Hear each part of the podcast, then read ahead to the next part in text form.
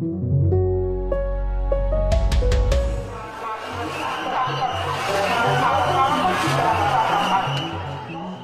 und Angst in der georgischen Hauptstadt Tiflis, dann heute Morgen große Erleichterung. Ein sogenanntes Agentengesetz, mit dem die Zivilgesellschaft und Medienlandschaft in dem Land an die Kette gelegt werden sollte, wurde nach anhaltenden Protesten vom Parlament abgelehnt. Die Schlacht haben die Demonstranten gewonnen, aber nicht den Krieg, denn die georgische Regierung bewegt sich seit Jahren immer weiter weg von Demokratie und Rechtsstaatlichkeit und hin zum Autoritarismus. Dabei ist klar, was sich die Menschen in Georgien wünschen. 85 Prozent befürworten einen Beitritt ihres Landes zur Europäischen Union. Eine Rolle spielt da sicher auch die Bedrohung durch den großen Nachbar Russland. Der Ukraine-Krieg hat das noch allgegenwärtiger gemacht, als es ohnehin schon ist. Das Agentengesetz wirkte vor diesem Hintergrund wie abgeschrieben aus dem Playbook der Machthaber im Kreml. Als russisches Gesetz wurde es deshalb von den Demonstranten bezeichnet.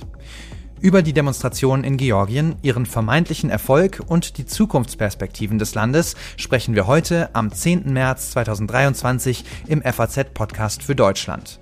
Eine ganze Reihe toller Gesprächspartner konnte ich dafür gewinnen. Einmal mehr meinen Kollegen Reinhard Feser, den Kulturhistoriker Sal Andronikaschwili und den Politikwissenschaftler Michael Sajvelatze von der Stiftung Wissenschaft und Politik. Mitgeholfen haben Anna Balay, Sandra Klüber, Kati Schneider und Kevin Gremmel. Mein Name ist Felix Hoffmann und ich freue mich sehr, dass Sie mit dabei sind.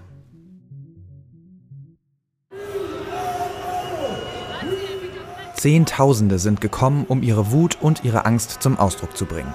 Vor dem Parlamentsgebäude in der georgischen Hauptstadt Tiflis schwenken sie europäische Flaggen und tragen Banner vor sich her.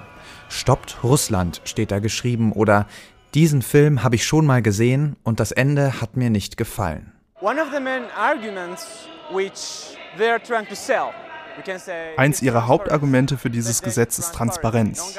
Man bräuchte mehr Transparenz bei den NGOs, die aus dem Ausland finanziert werden. Das sagt einer der Demonstranten, ein junger Mann auf dem Vorplatz des Parlaments. Dass das der wahre Grund für die Gesetzesinitiative ist, glaubt er nicht. Real intention of ruling party die wahre Absicht der Regierungspartei ist aber ganz klar. Sie wollen NGOs und Medienorganisationen diskreditieren und dann schließen, genau wie in Russland. Russland, der große Nachbar, hängt wie ein Damoklesschwert über den Köpfen der Menschen. Der Ukraine-Krieg ist nahe. 2008 führte auch Georgien einen Krieg mit Russland. Das geplante Agentengesetz wirkte wie eine Kopie eines russischen Gesetzes aus dem Jahre 2012. Ein Film, dessen Ende man in Tiflis kennt und in dem man keine Rolle spielen möchte. Es gibt kein Zurück mehr. Wenn sie gewinnen, dann bleibt uns nichts mehr übrig, außer das Land zu verlassen oder stumm zu sterben. So eine Zukunft wollen wir nicht. Das ist schon in Russland passiert, aber in Georgien möchten wir das nicht. Am Freitag dann großer Jubel in Tiflis. Das Gesetz wurde vom Parlament abgelehnt, ein Sieg für die Demonstranten. Ob das allerdings wirklich schon das Ende des Films ist, bleibt abzuwarten. Um die Proteste in Georgien besser zu verstehen, müssen wir natürlich auch einen genaueren Blick auf die Hintergründe werfen. Dafür ist jetzt mal wieder mein Kollege Reinhard Feser aus der Politikredaktion bei mir. Er berichtet für die FAZ über und immer wieder auch aus Georgien. Herzlich willkommen, Herr Feser. Hallo, Herr Hoffmann. Ja, wir standen ja gerade erst Anfang der Woche hier im Gang und haben uns über meine Wunschträume, Reisepläne nach Georgien unterhalten. Ich weiß nicht, ob Sie sich ja, erinnern. Sie haben es sehr, sehr empfohlen. Ich denke ja da insbesondere an ja unberührte Natur im Kaukasus, an die Schwarzmeerküste. Aber was ist denn Georgien überhaupt sonst so für ein Land? Also wie steht es da um Rechtsstaatlichkeit, um Demokratie, um die Freiheit. Also ganz allgemein, nicht nur die Natur ist klasse, auch die Städte und das Essen. Mhm. Und es ist ein Land mit einer großartigen Weintradition. Also empfehlenswert. Sehr empfehlenswert. Okay.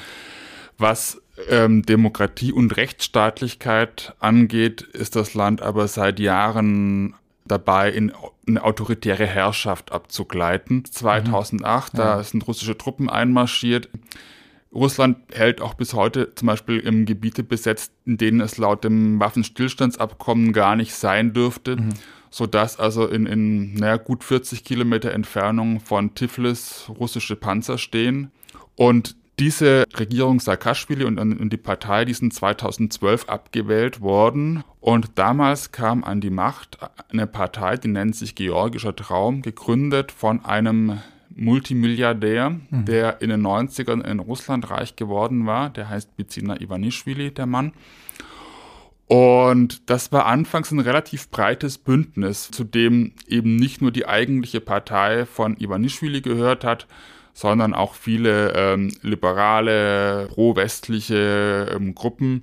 Die wurden dann aber in den folgenden Jahren so nach und nach rausgedrängt und Ivanishvili war nur ein Jahr Ministerpräsident, hat dann gesagt, er ziehe sich aus der Politik zurück, hat also seit zehn Jahren kein staatliches Amt mehr.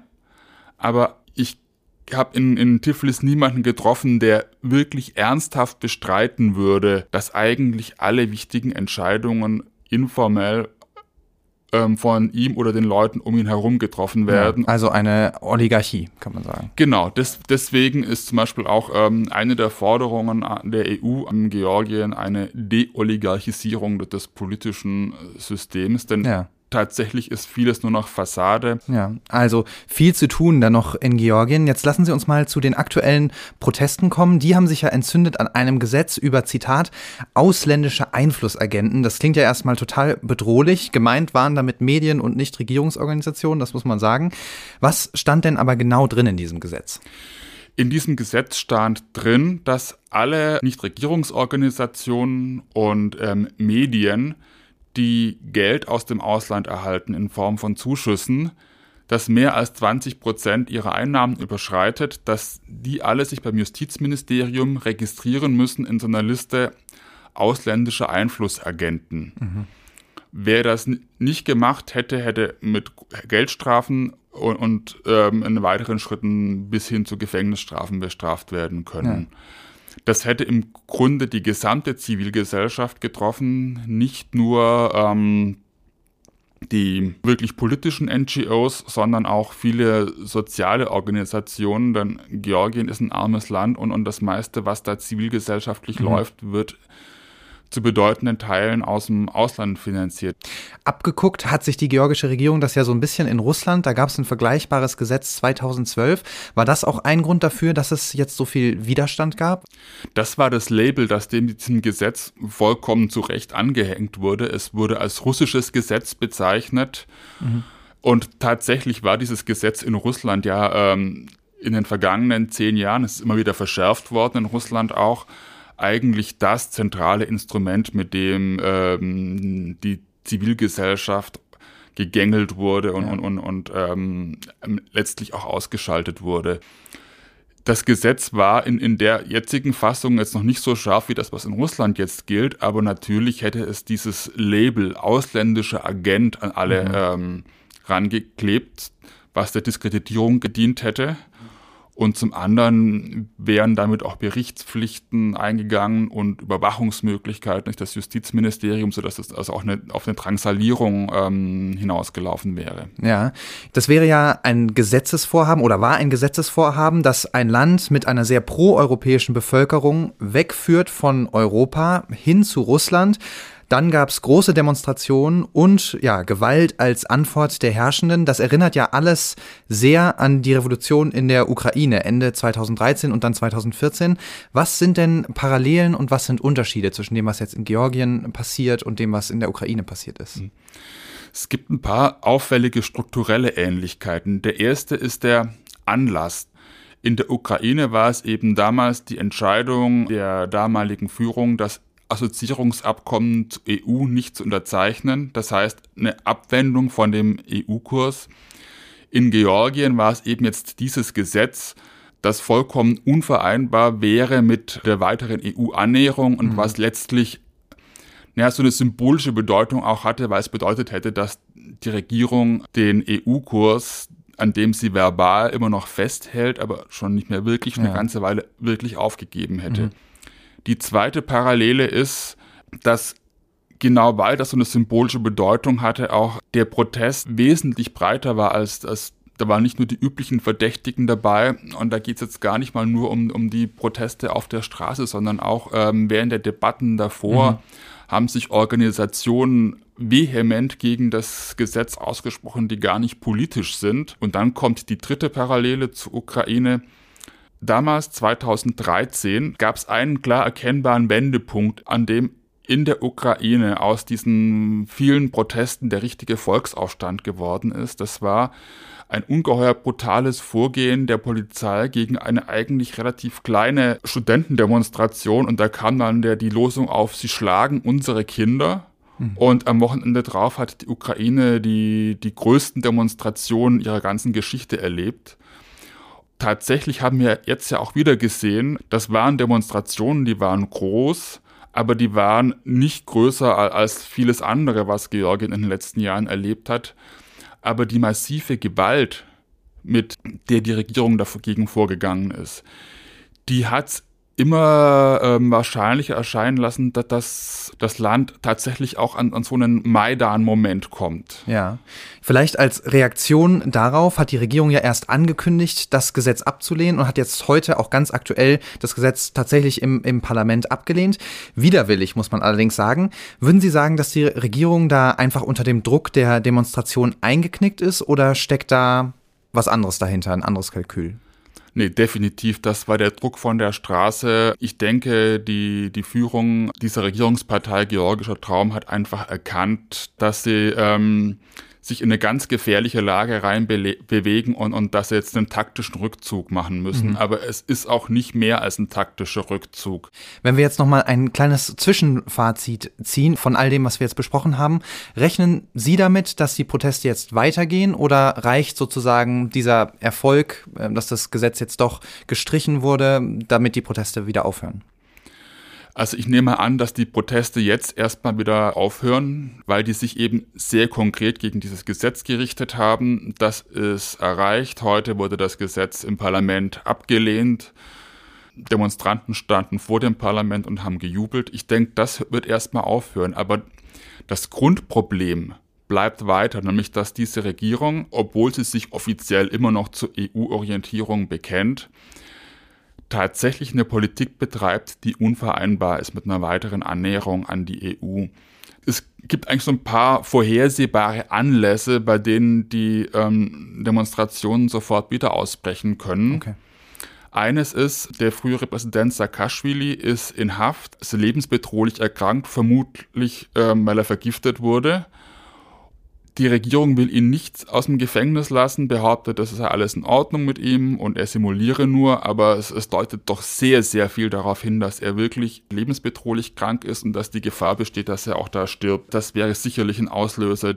Der nächste Auslöser, der mit Sicherheit Menschen auf die Straße treiben wird, ist, wenn die EU im Herbst, das muss sie Anfang Oktober tun, da muss sie einen Fortschrittsbericht erstellen, aus dem wir dann hervorgehen, erhält das Land den Kandidatenstatus oder nicht. Mhm. Es ist also fast zu 100 Prozent sicher, dass es ihn nicht erhalten wird. Ja. Und auch diese Nachricht wird sicherlich wieder viele, viele Menschen auf die Straßen treiben. Mhm. Also das ist absehbar, dass das weitere Ereignisse in diesem Jahr geben wird, bei denen es wieder zu solchen ähm, Protesten kommen mhm. kann, ist natürlich auch absehbar. Die Regierung weiß das auch und die werden sich sicherlich schon ihre Gedanken machen, wie sie so eine Mobilisierung dann verhindern können. Ja, es bleibt also spannend in Georgien. Wir werden sicher wieder drüber sprechen. Vielen, vielen Dank, Herr Feser, für Ihre Zeit. Bitte, sehr gern geschehen. Ich spreche jetzt mit Saal Andronikaschwili. Er ist Kulturhistoriker am Leibniz-Zentrum für Literatur- und Kulturforschung in Berlin und außerdem auch Gastautor hier bei uns in der FAZ. Herzlich willkommen, Herr Andronikaschwili. Guten Tag, vielen Dank für die freundliche Einladung. Ja, sehr gerne. Herr Andronikaschwili, haben Sie die Proteste in Georgien kommen sehen oder waren Sie überrascht davon? Äh, ich habe die Proteste kommen sehen. Äh, Georgien lebt seit 2020 in, äh, im Grunde genommen in einer Dauerkrise, die von einem Protest zum anderen sich weiterentwickelt und bereits die Proteste 2020 waren äh, ebenfalls mit Russland und mit einem gebrochenen Versprochen, äh, Versprechen der Regierung äh, verbunden. Mhm. Damals hat die Regierung die Änderung des Wahlgesetzes versprochen. Diese Änderung ist aber nie in Kraft getreten. Und ja. äh, seitdem äh, ist die georgische Zivilgesellschaft, äh, befürchtet sie zumindest, dass äh, Russland zunehmend sich zu einer, dass Georgien zunehmend sich zu einer Autokratie entwickelt äh, nach dem russischen Modell insbesondere nach dem äh, Krieg in der Ukraine, nach der russischen Aggression, mhm. äh, hat die georgische Regierung die Ukraine zwar äh, mit Worten unterstützt, aber hat versucht, zumindest mit Russland auch sehr gute Beziehungen oder so gute wie es geht, äh, aufrechtzuerhalten. Ja. Äh, und das hat der georgischen Bevölkerung nicht gefallen. Also die Proteste äh, waren sozusagen laufen seit 2020.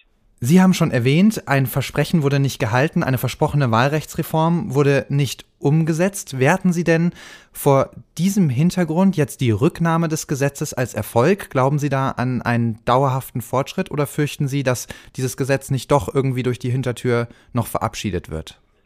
Äh, ich glaube nicht an dauerhaften äh, Fortschritt, Fortschritt und äh, das ist auch aus der Rhetorik der äh, regierenden Partei und äh, aus den Kreisen des russischen Oligarchen Ivanischvili äh, gut zu hören. Sie drohen. Sie sagen, dass sie zurückkommen. Ich weiß nicht, ob das äh, sozusagen in Form des Gesetzes sein wird oder ob sie irgendwas anderes in der Tasche haben. Mhm. Aber auf jeden Fall wird Ivanischvilis Plan, georgische Zivilgesellschaft zu bekämpfen, weitergeführt dieser sozusagen Krieg Ivanischwilis äh, für die autoritäre Machtfestigung, der geht schon seit, seit Jahren, dauert schon seit Jahren an und es geht darum, im ersten Teil sozusagen wurde die politische Opposition mehr oder weniger ausgeschaltet. Äh, der Staat wurde komplett gekapert und die einzige widerstandsfähige Kraft äh, heutzutage ist die Zivilgesellschaft und heute ist äh, eben die steht auf der Vorderfront. Ja, mit diesem autokratischen und Sie haben es gesagt, prorussischen Kurs stellt die Regierung sich ja doch ziemlich klar gegen die große Mehrheit der Bevölkerung in Georgien, denn 85 Prozent der Menschen in Georgien unterstützen einen EU-Beitritt ihres Landes. Die Regierung hingegen fährt eben diesen Kurs, der immer wieder so wirkt, als ja, wolle man sich eigentlich in Richtung Autokratie, in Richtung Russland bewegen. Woher kommt denn diese komische Diskrepanz zwischen dem, was die Bevölkerung will und dem, was die Regierung tut? Diese Diskrepanz äh, kommt daher, dass eine Autokratie im Grunde genommen äh, nicht überleben kann in einem äh, europäischen Rahmen. Wenn Georgien sich tatsächlich der Europäischen Union annähert, äh, zunächst einen Kandidatenstatus bekommt und später vielleicht eines Tages, ich hoffe, dass dieser Tag sehr bald kommt, Vollmitglied der Europäischen Union wird, äh, dann ist keine Autokratie in Georgien möglich. Und das ist natürlich, widerspricht den Interessen äh, des Oligarchen Ivanischvili mhm. und seines Regimes. Ne? Also sie können sozusagen unter diesen äh, Verhältnissen nicht gedeihen. Deswegen äh, ist ihr natürlicher Verbündeter Russland, äh, Belarus und so weiter. Ne? Also sie für Ivanischvili fühlt sich in dieser Reihe der intransparenten Wirtschaftsverhältnisse und der autokratischen politischen Führung zu Hause. In diesem Milieu hat er sein Geld verdient. Dort ist er reich geworden. Er ist, mhm. wie gesagt, russischer Oligarch, also ist dann sozusagen nach dem Pass und so weiter Georgier, aber sein Geld kommt von Russland und im Grunde genommen unterscheidet er sich kaum von Abramowitsch oder Deripaska oder wem auch immer. Ne? Es ist genauso ein russischer Oligarch wie jeder, also wie, wie auch die anderen russischen Oligarchen. Das ist der Grund, warum sozusagen Ivanischvili-Regime Russland äh, freundlich ist und antieuropäisch ist. Auch dieses Gesetz war extrem antieuropäisch, weil im Grunde genommen die Brisanz dieses Gesetzes lag darin, dass mehr oder weniger direkt äh, die Europäische Union und die Vereinigten Staaten zu Feinden Georgiens erklärt worden sind, weil sie ja in Mehrheit der NGOs und der georgischen Zivilgesellschaft finanzieren. Ja. Äh, also damit wollte, wollte Georgien sagen, dass sozusagen diese Länder gefährlich für Georgier sind, durch die Hintertür das sagen, obwohl äh, dann die georgische Regierung immer äh, behauptet, immer noch die europäische Integration anzustreben. Mhm. Äh, aber die Menschen, äh, die Bürgerinnen und Bürger Georgiens haben sehr gut erkannt, was auf dem Spiel stand und sie sind auf die Straße gegangen, gerade um äh, ihre europäische Wahl, sozusagen ihre Wahl des europäischen Weges zu verteidigen. Ja, also sie verteidigen äh, die europäischen Werte, sie verteidigen die Demokratie, sie verteidigen die Zivilgesellschaft gegen äh, Bestrebungen Ivanischwilis, äh, die Demokratie in Georgien komplett, komplett auszulöschen. Ja, Sie haben die zentrale Rolle von Ivanischwili jetzt benannt. Der hat ja sehr enge Verbindungen nach Russland, hat sein Geld dort verdient, Sie haben es erwähnt.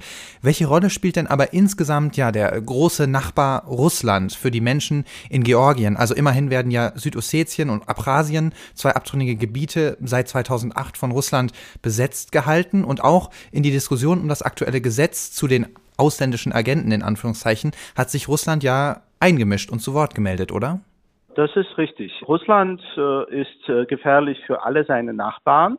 Vizekanzler Habeck hat, hat es sehr klar gesagt bei der Eröffnung der internationalen Tourismusbörse, mhm. dass der Ukraine-Krieg damals 2008 in Georgien angefangen hat. Das finde ich sehr richtig, eine sehr treffende und eine sehr erfreuliche Aussage von äh, einem Vertreter der deutschen Bundesregierung. Das haben wir so früher nicht gehört, aber gut, dass es jetzt so anerkannt äh, wird. Und Russland versucht, also Sie sehen, dass sozusagen der Sinn des Krieges in der Ukraine ist, dass eben dieser, dieser größte, diese größte ehemalige Sowjetrepublik nach Russland äh, nicht nach Europa gehen kann, mhm. sozusagen, mhm. dass Ukraine dieser europäische Weg oder europäische Perspektive endgültig gesperrt äh, werden soll aus der russischen Sicht.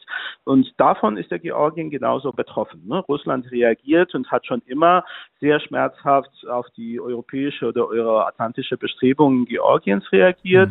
Mhm. Mit Ivanischvili ist jemand an der Macht, der sozusagen sehr viel loyaler gegenüber Russland ist und deswegen hat Russland mehr oder weniger ruhig äh, verhalten in der letzten Zeit. Aber als die, die Menschen jetzt auf die Straße gegangen sind und als dieses russische Gesetz, äh, Agentengesetz gescheitert ist, dann äh, haben sofort die Chefpropagandisten Russlands wie Margarita Simonian und äh, äh, die anderen mit Bombardements von Tiflis gedroht, direkt gedroht. Ja, und ja. man sieht an äh, diesen Reaktionen, wie eng äh, das mit Moskau auch tatsächlich abgestimmt war. Ja, vielleicht können wir an der Stelle das nochmal konkret machen. Sie haben den Ukraine-Krieg erwähnt, die Gewaltandrohung aus Russland. Sind Sie denn besorgt, dass Russland tatsächlich einen Versuch starten könnte, Georgien wieder fest in seine Einflusszone zu holen, vielleicht eben sogar mit Gewalt? Diese Gefahr bestand immer, also diese hm. Gefahr besteht, seitdem Georgien überhaupt unabhängig geworden ist. Ich sage Ihnen nur, was ich heute auf dem Telegram-Kanal von Frau Simonian gelesen habe. Und da hat sie wirklich äh, expressis verbis mit dem äh, mit Bomben in Tbilisi gedroht.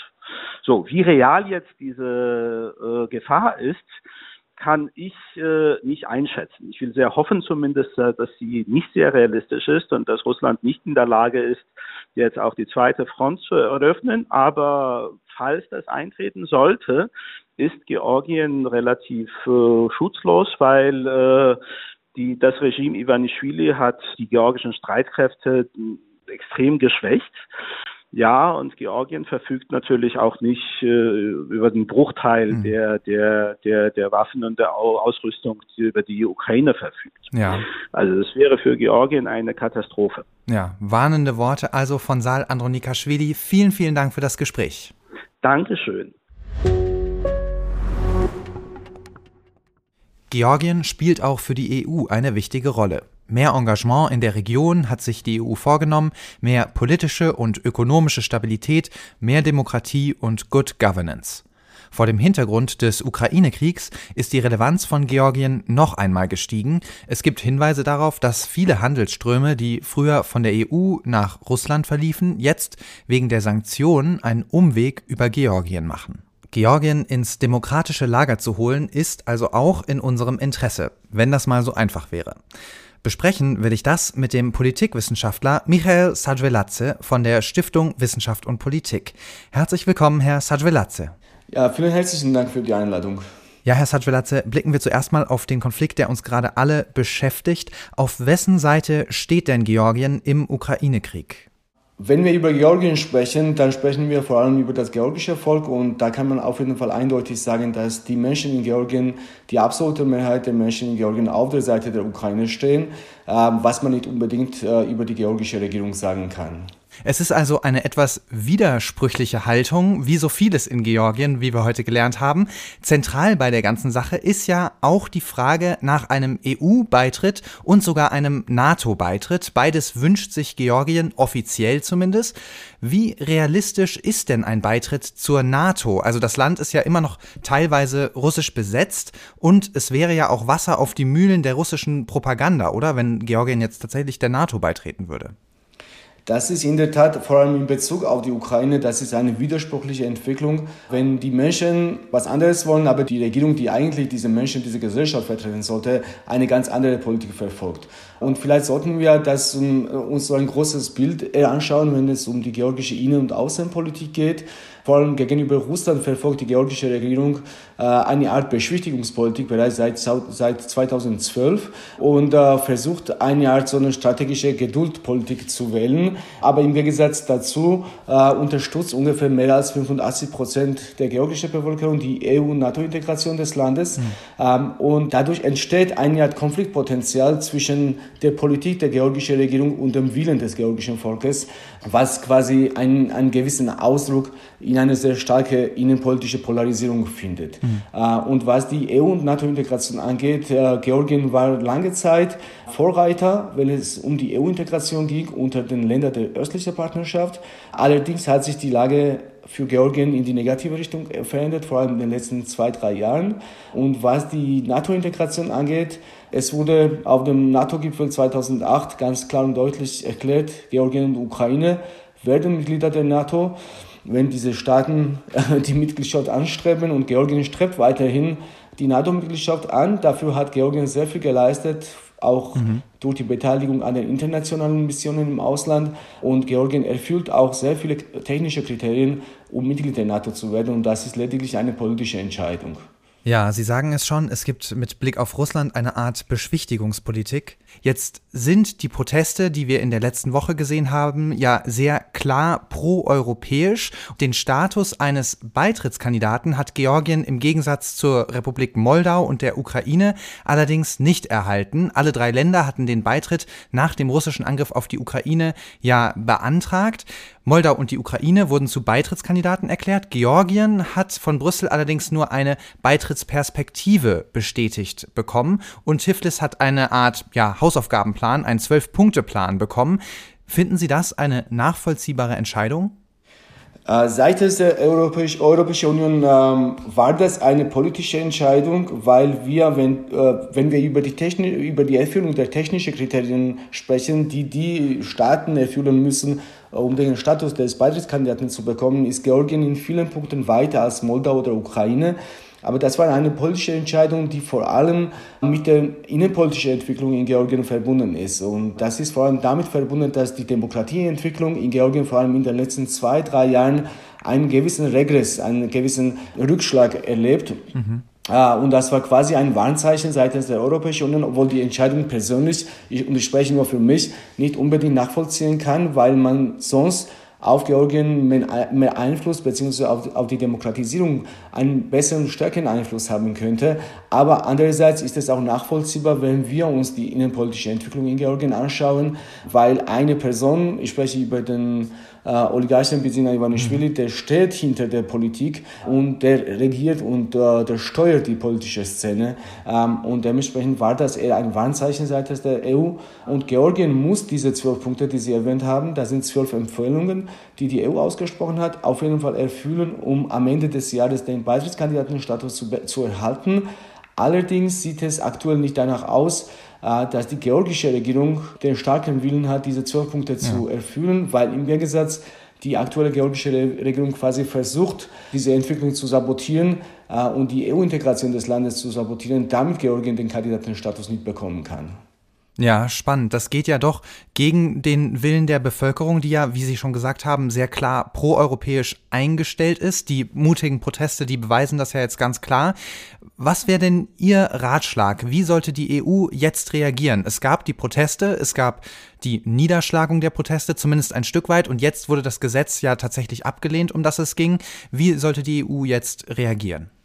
Naja, die regierende Partei beziehungsweise durch ihre eigene Abspaltung äh, namens Macht des Volkes hat versucht, das Gesetz Transparenz ausländische Einflussnahme durch das Parlament durchzubringen. Das kam auch durch die erste Lesung.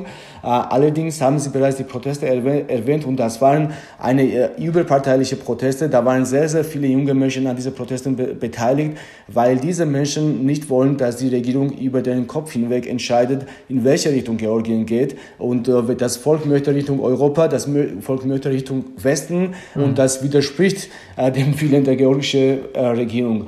Und was ich äh, der EU empfehlen könnte, das ist ähm, vor allem eine Verstärkung der Unterstützung der zivilgesellschaftlichen Akteure, gegen die dieses zurückgezogene Gesetz gerichtet gewesen ist. Eine sehr starke Unterstützung der Medien, vor allem auch in Regionen von Georgien.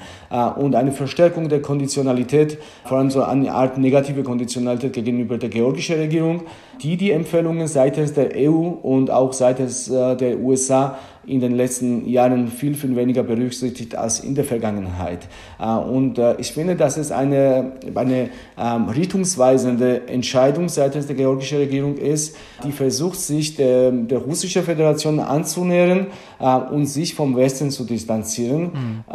und rechtfertigt diese Politik ähm, damit, dass die Regierung möchte, dass die Regierung dem Land einen Krieg und einen zweiten Front vermeiden möchte, was einfach nicht der Wahrheit entspricht, weil die georgische Regierung einfach keine Hebel hat, um die Entscheidungen im Kreml zu beeinflussen. Klare Empfehlung also in Richtung Brüssel von Michael Sajveladze. Vielen, vielen Dank, Herr Sajveladze, für das Gespräch. Nicht zu danken, sehr gerne. So viel für heute von uns hier beim FAZ Podcast für Deutschland. Feedback wie immer gerne an podcast.faz.de. Wir melden uns am Montag wieder. Bis dahin ein schönes Wochenende. Ciao.